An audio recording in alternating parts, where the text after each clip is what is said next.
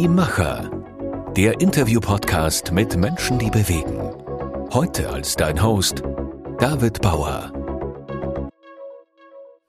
Herzlich willkommen zu einer neuen Podcast-Folge. Heute wird's international, denn unser heutiger Gast Wolfgang Mayer ist Mitglied der Geschäftsleitung und Unternehmenssprecher bei Backaltrin.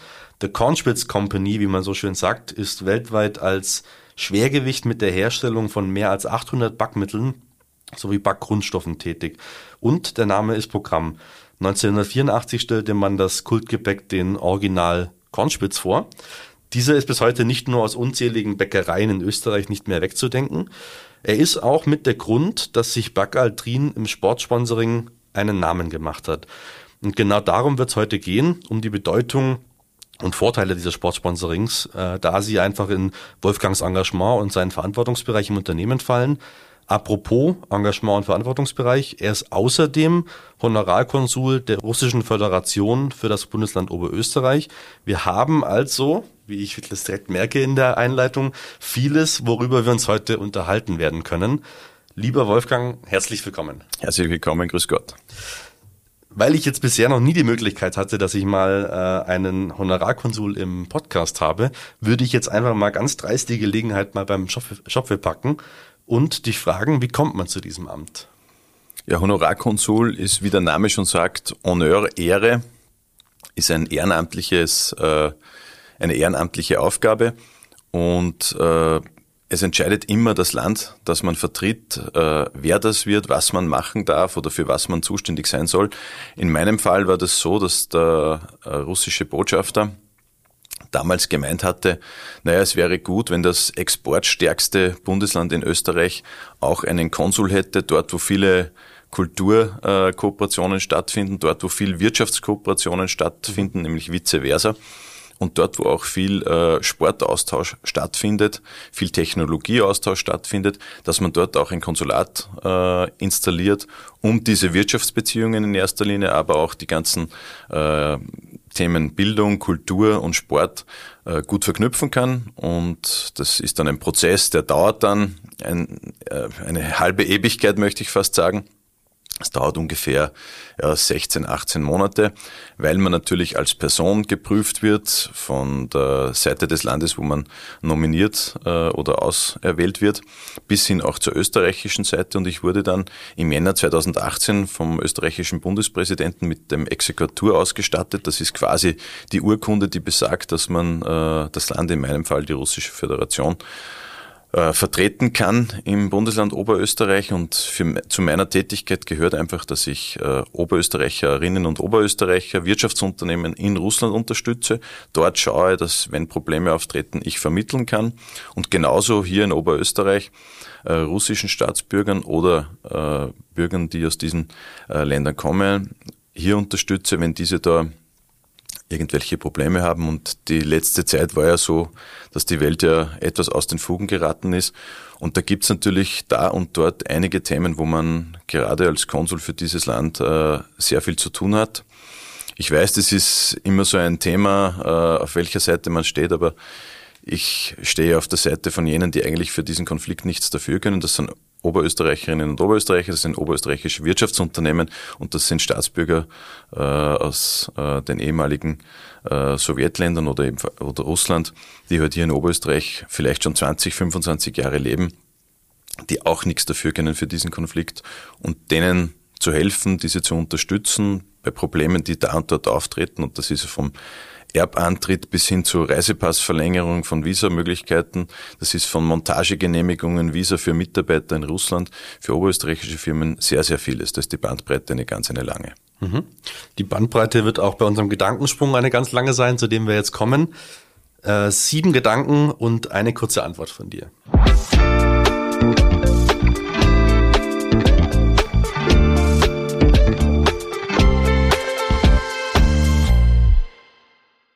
Meinen Kornspitz esse ich am liebsten mit. Am Morgen mit Butter und Honig. Mhm. Drei Zutaten, die in deinem persönlichen Erfolgsrezept nicht fehlen dürfen. Loyalität, Ehrlichkeit und Fleiß. Die größte Herausforderung in der Unternehmenskommunikation ist für dich? Der Wandel der Kommunikation von quasi althergebrachter Kommunikation, wie wir sie damals auch äh, gewöhnt gewesen sind, hin zur digitalen, nicht mehr so äh, steuerbaren äh, Social-Media-Kommunikation. Mhm. Ein unterschätzter Vorteil von Sportsponsorings. Der Gewinn für das Unternehmen. So viele Medaillen gewinnt Österreich bei den Olympischen Sommerspielen 2024. Sieben. Sehr, eher realistisch, nicht so optimistisch. Was die meisten über die Arbeit eines Konsuls nicht wissen. Dass man von Österreich, vom österreichischen Bundespräsident ernannt wird, um Oberösterreicherinnen und Oberösterreichern zu unterstützen, zu helfen und auch Wirtschaftsbetriebe zu unterstützen und zu helfen. Mhm. Und der letzte Gedanke, was dich selbst an diesem Amt am meisten überrascht hat? Die Breite, die Vielfältigkeit der Tätigkeit und die, die intensive äh, Zeit, die man in Zeiten eines Konflikts hat.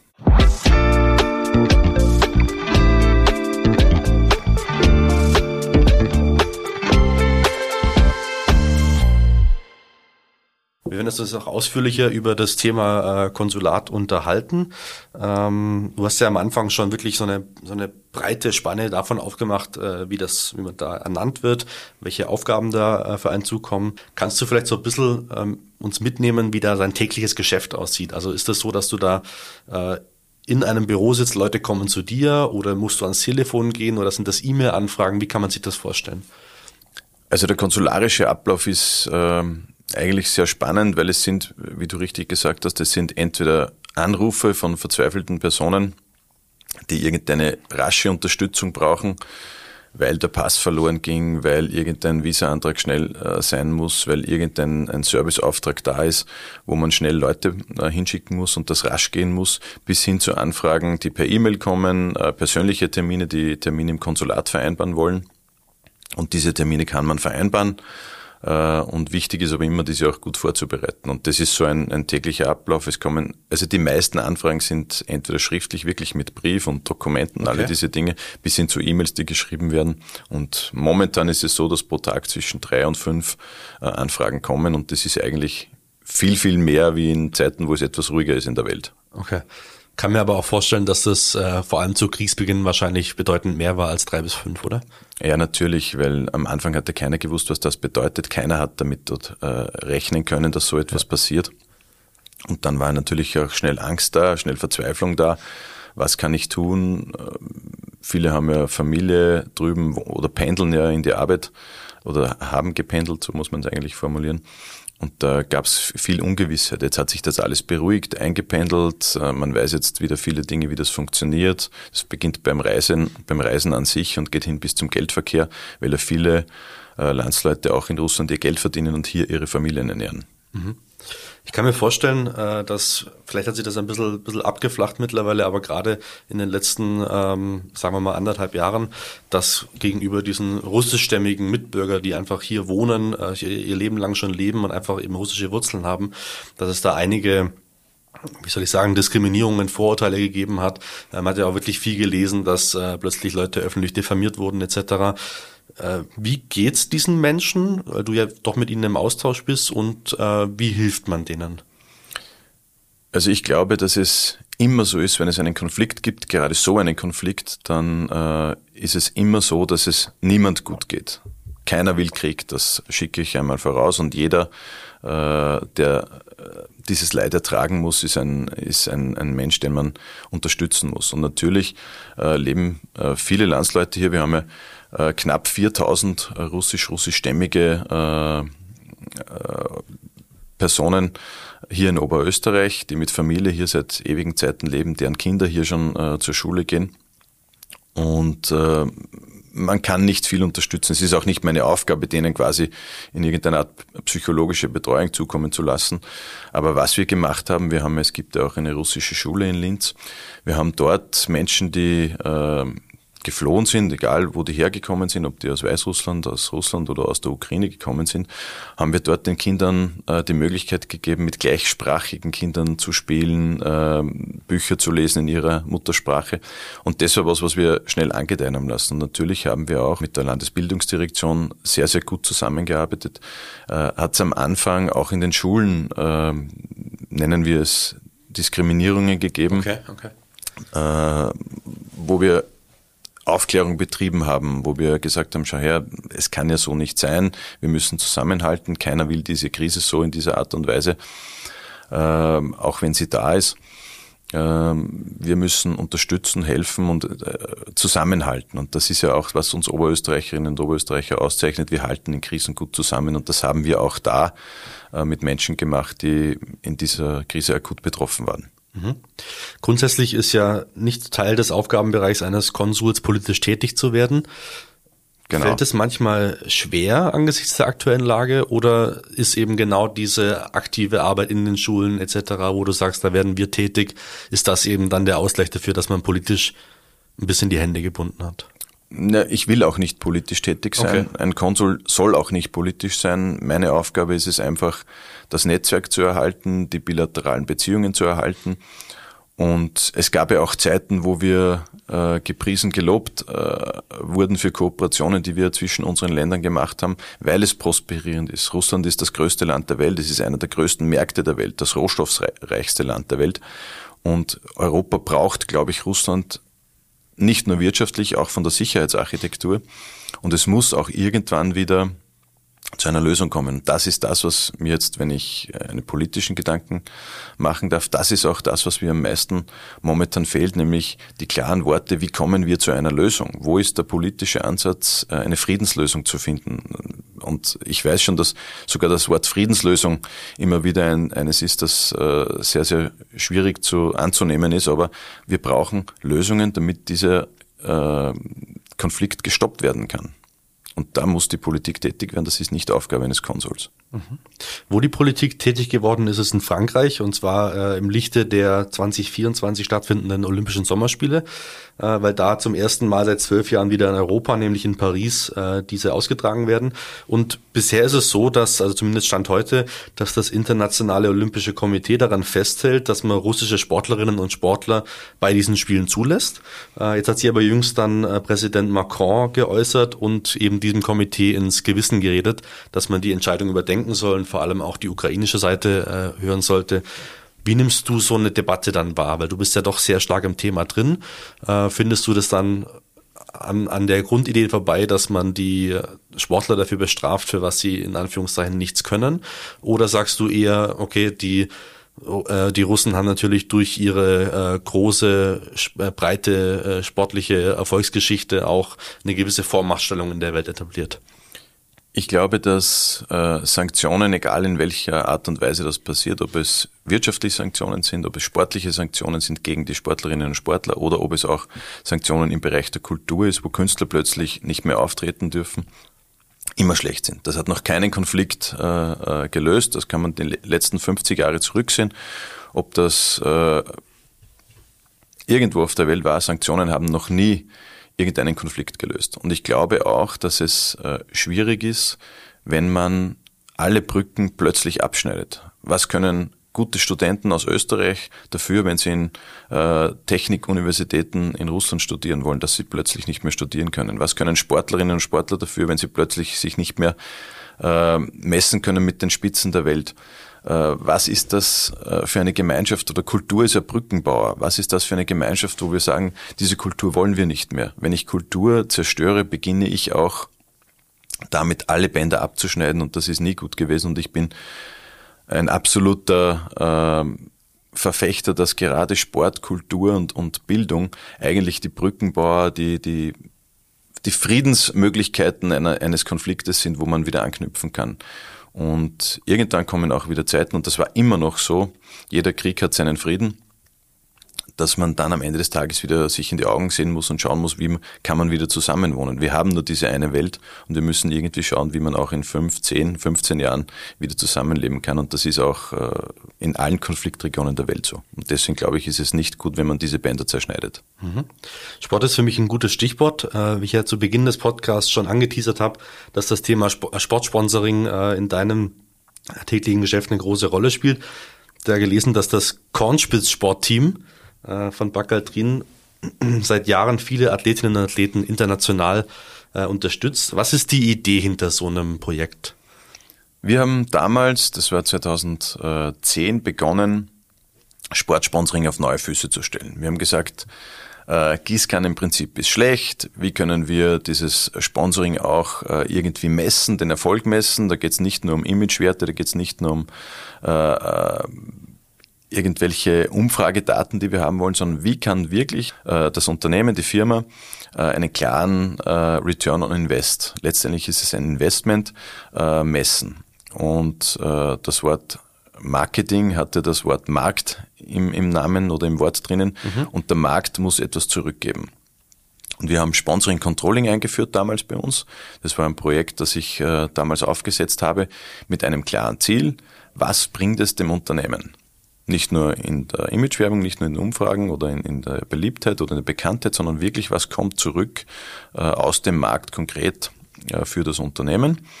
Und wir haben dann festgestellt, dass äh, wir mit Sponsoring vieles erreichen können. Sehr, sehr viel Kundenbindung ist sehr emotional.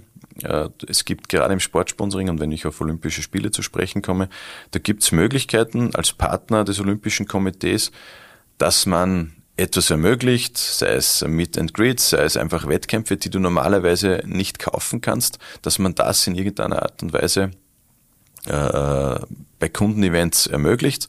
Und das ist etwas, was Sportsponsoring kann. Das kann sonst niemand anderer.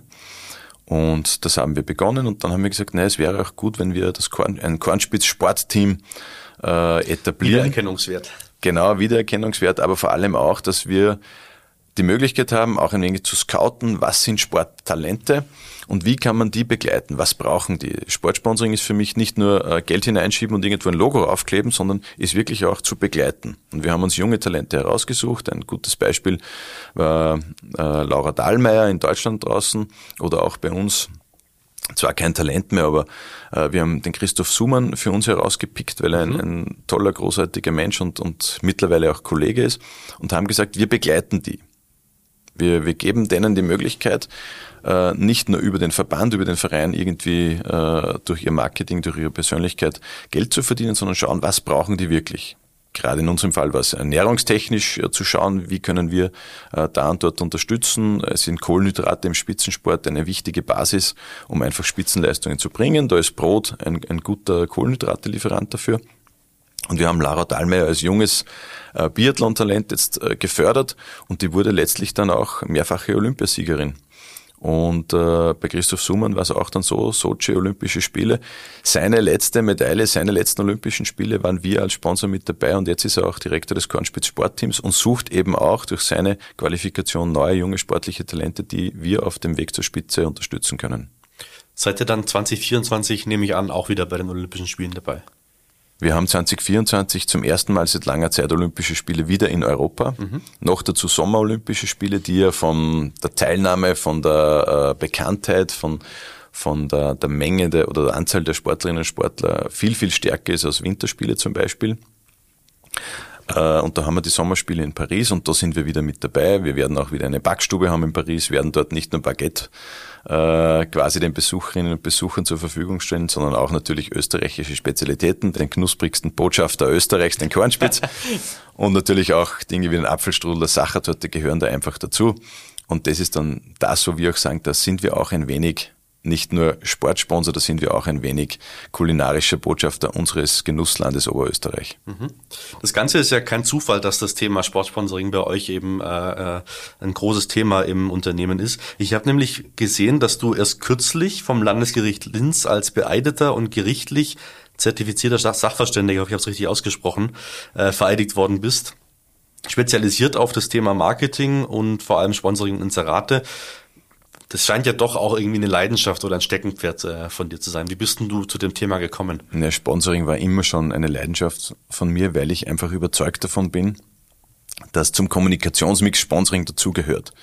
Und das eine ist, Unternehmen haben auch eine gesellschaftliche Verantwortung gegenüber ihrem Mitarbeiterinnen und Mitarbeiter, gegenüber ihrem Standort. Und wenn Mitarbeiter sich wohlfühlen, wenn es Sportvereine gibt, äh, Sponsoring bedeutet ja nicht nur Sport, äh, Sponsoring kann ja auch bedeuten Kultur oder andere Themen. Mhm.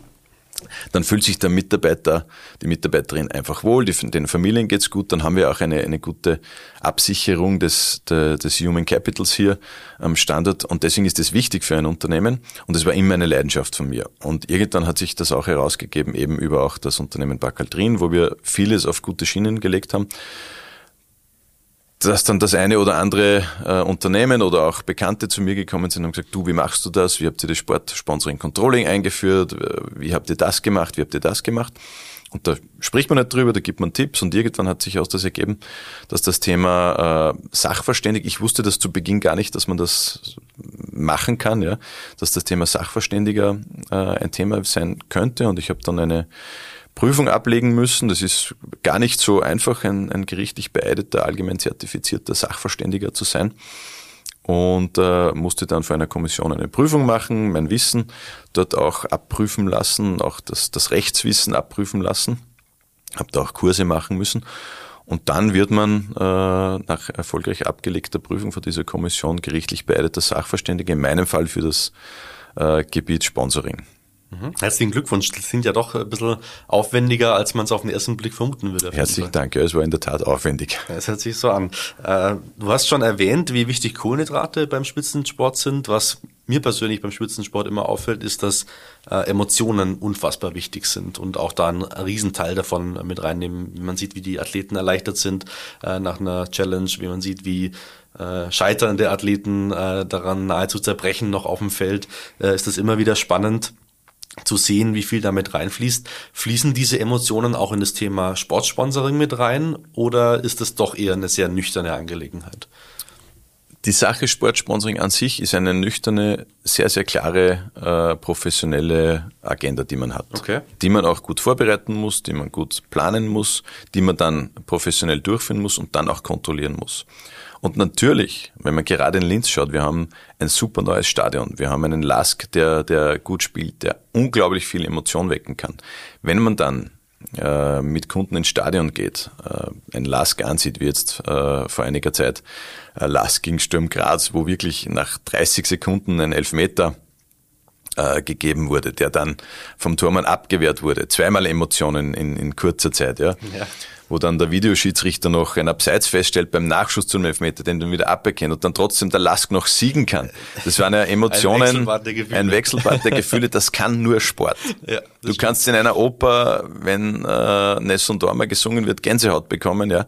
Aber wenn du im Stadion stehst und 20.000 Leute jubeln einem Verein zu, weil er gerade ein Tor geschossen hat, du freust dich mit, du bekommst Gänsehaut, du hast Tränen in den Augen, das kann nur Sport. Das kann in unserem Fall der Lask extrem gut. Ich bin auch überzeugter Lask-Fan. Man hört es ein bisschen raus tatsächlich. Und, und das ist etwas, wo ich sage, diese Emotion, die man über das Sportsponsoring weitergeben kann, wo man seine Marke mit dieser Emotion aufladen kann, wo man so dieses Wechselbad auch mitnehmen kann, wo man mitfiebern kann, wo man sich begeistern kann, wo man mittrauern kann, wenn die Spiele nicht so gut laufen. Das ist etwas, das kann nur der Sport. Aber umso wichtiger ist es, dass man es professionell macht, umso wichtiger ist, dass man es gut macht. Mhm. Und wenn man es gut macht und sich langfristig für ein Engagement im Sport entscheidet, dann kann es auch erfolgreich sein. Und eines ist ganz, ganz sicher, wir haben in Oberösterreich viele, viele Möglichkeiten, gutes Sportsponsoring zu betreiben. Die Unternehmen oder viele Unternehmen müssen aber noch lernen, nicht einfach Geld zu geben und irgendwo ein Logo raufzukleben, sondern wirklich das durchdenken, was ist die Aktivierung, was ist die Story behind und wie schaut es denn aus, was kann der Return on Invest sein für das Unternehmen und dann funktioniert auch. Und ich glaube, wir haben so viele potente, gute oberösterreichische Unternehmen. Wir haben so viele gute sportliche Möglichkeiten, im Sportsponsoring sich zu engagieren. Olympisches Komitee auf der Google, der LASK, die vielen Vereine in den Gemeinen. Wir haben unglaublich äh, gute äh, lokale Vereine, wo man etwas machen kann, dann geht das auch wirklich sehr, sehr gut und ich bin sicher, dass in den nächsten Jahren sehr, sehr viele Unternehmen auch dieses Kommunikationstool Sportsponsoring nutzen werden. Mhm. Wo würdest du sagen, muss man da als äh, langjähriger Experte und vor allem auch dann als Neueinsteiger am meisten drauf achten, gerade wenn es darum geht, äh, Return on Invest, da muss man ja doch auch äh, Dinge messen, man muss auch, äh, vorhin es als nüchtern bezeichnet, äh, ganz klar die Sachen vorbereiten und dann auch einfach feststellen, lohnt sich das, lohnt sich das nicht, ab welchem Punkt lohnt sich das. Also wenn jetzt zum Beispiel jetzt zu dir ein Unternehmer kommt und sagt, hey, das klingt spannend, ich habe deinen Podcast gehört, aber ich habe gar keine Ahnung, wo ich anfangen soll, wie hilfst du dem? Du, zum ersten ist einmal wichtig zu sehen, was will ich denn als Unternehmen erreichen? In welcher, was, wer ist mein Kunde? Wer ist meine Zielgruppe? Was will ich denen dort sagen? Passt das überhaupt zu mir?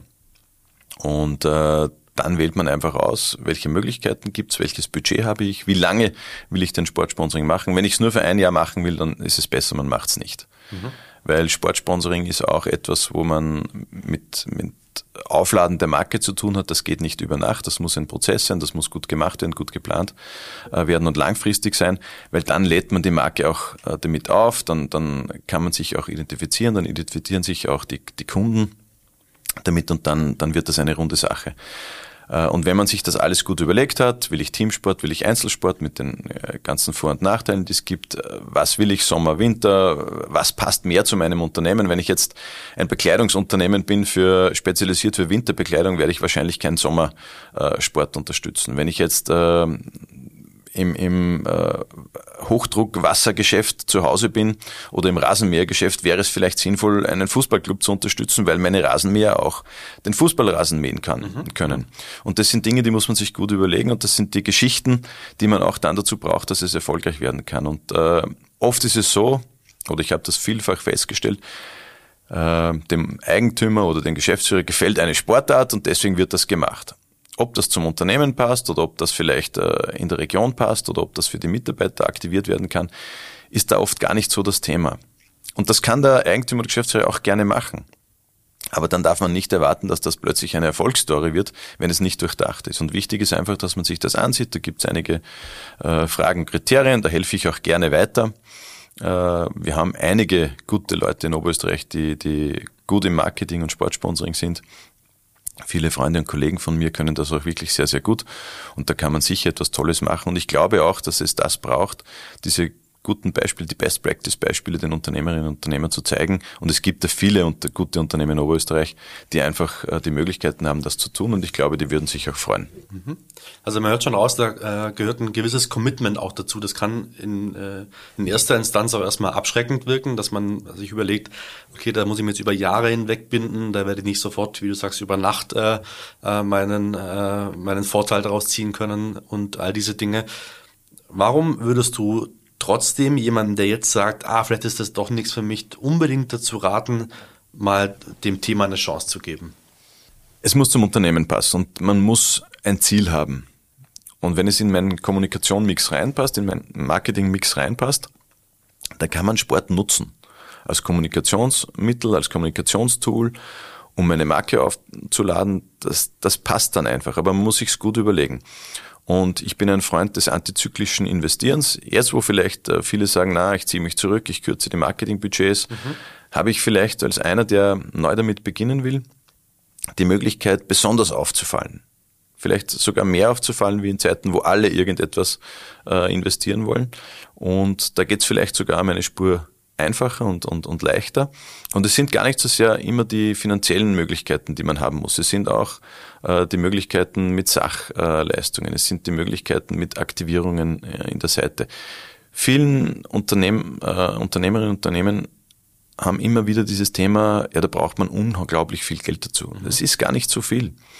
Äh, man überschätzt oft die finanziellen Notwendigkeiten und es ist man unterschätzt dann eigentlich die Aktivierung, die man machen kann oder die Nebenleistungen, die man anbieten kann. Und ich, wenn ein, ein Steuerberater jetzt äh, nicht Geld in die Hand nehmen will, sondern der kann ja auch seine Sachleistung, seine Dienstleistung anbieten. Wenn ein äh, Fitnessgerätehersteller äh, nicht nur Geld in die Hand nehmen will, sondern sagt, du bitte nehmt auch meine Geräte, ich stelle euch die Geräte zur Verfügung, dann ist die finanzielle Leistung vielleicht gar nicht so hoch. Und da geben sich immer die Möglichkeiten, man muss reden miteinander, man muss sich Pakete vereinbaren, man muss sich die Möglichkeiten ansehen und dann klappt's immer.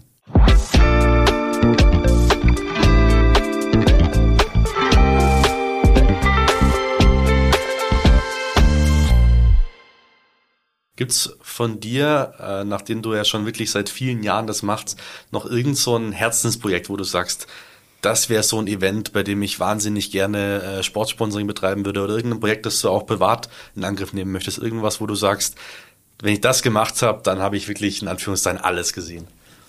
Also ich habe schon sehr, sehr viel gesehen und äh, es gibt immer wieder Dinge, die man machen kann, aber den Lask einmal in der Champ im Champions League Finale spielen zu sehen, das wäre natürlich ein Herzenswunsch. Ambitioniert? Ambitioniert, ja, aber man muss sich Ziele stecken.